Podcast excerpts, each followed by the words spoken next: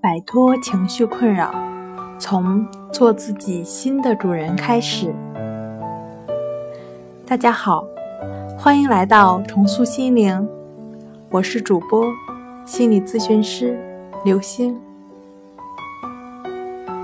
今天要分享的作品是一句话治好强迫症第二部分答疑篇。想了解我们更多、更丰富的作品，可以关注我们的微信公共账号“重塑心灵心理康复中心”。开始之前，还是要先温习一下这句话是什么：“听透彻，细斟酌，照着做，就摆脱。”这句话就是“亦是如此”。问题一。亦是如此，是不是转移注意力？不是的，这是时刻觉知当下的过程。亦是如此，意味就是如此，如此而已。强迫症状来自恶性循环的悖论。如果我能怎么样怎么样，未来就会怎么样怎么样；如果我不能怎么样怎么样。未来就会怎么样怎么样？往往凭借此类虚幻的假设，陷入无休止的自我争夺中。亦是如此，就是不断帮助患者阻断强迫思维，使之安在当下的过程。问题二：如何处理强迫症的并发症？强迫症容易引发失眠，而睡眠是人类的一种本能，无需掌握技巧，犹如呼吸、吃饭、喝水，所以不用做调整和改变。失眠是由于内心不安，消除这个不安，才能安然入睡。消除不安，就是消除强迫症症状。没有了强迫症状，当然就会安然入睡，不会失眠。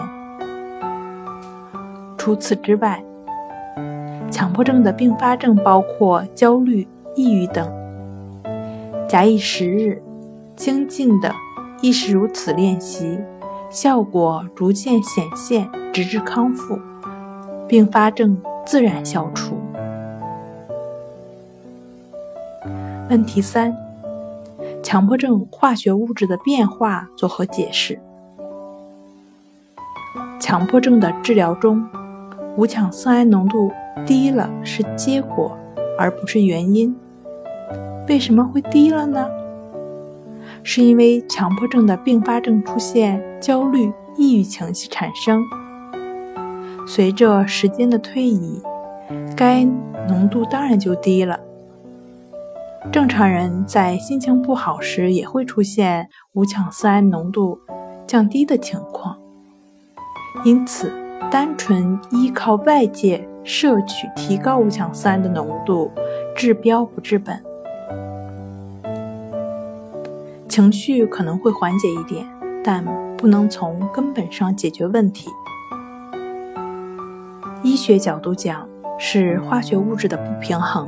但从心理学角度讲，是思维模式，也就是说，心理出了问题，身心是一体的。当患者拥有健康、积极的思维模式的时候，身体自然会分泌出像多巴胺、五羟色胺这类的化学物质，使身体恢复平衡的状态。人体自身是有自我修复能力的，关键是要有一颗平。平静健康的心。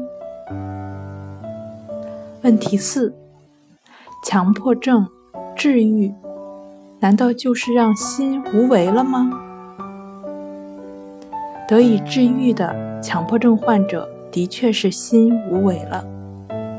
森田疗法、认知疗法等治疗强迫症方法，归根结底是一个疗法，就是无为疗法。即意志法的顺其自然的思想，平等心的对待一切症状的出现，不批评、不判断、不分析、不联想、不纠缠、不厌恶、不贪求。但这里指的顺其自然的无为，不是任其自然的无为。无为在经过有为的思考，顺势而为的行为，这是顺应自然发展规律的。春分，太阳由赤道北移的过程，北半球逐渐回暖。在这种自然变化下，人们最明显的常常是衣物的更替。直到太阳直射北半球，北半球的人们开始迎来炎炎夏日。人类的行为是遵循自然发展规律的，是科学的。同样，顺其自然的无为也是这样的。而如何做到心无为，就交给意志法来实现。问题五：强迫症真正的痊愈是什么样子？强迫与反强迫往往不断摧残着人的意志，一步步紧逼心理防线。每个强迫症患者都向往着彻底治愈。那什么是痊愈呢？痊愈就是一生中避免复发，再也不用担心，比强迫症状之前的心理状态还要好。甚至比正常人的心理素质更强、更稳定。亦是如此，持续的练习，强迫症患者就可以改变强迫习性，建立积极健康的思维模式，真正了知自然发展规律，并做到顺其自然。好了。今天就跟大家分享到这儿，这里是我们的重塑心灵，欢迎大家在节目下方留言，参与我们的互动。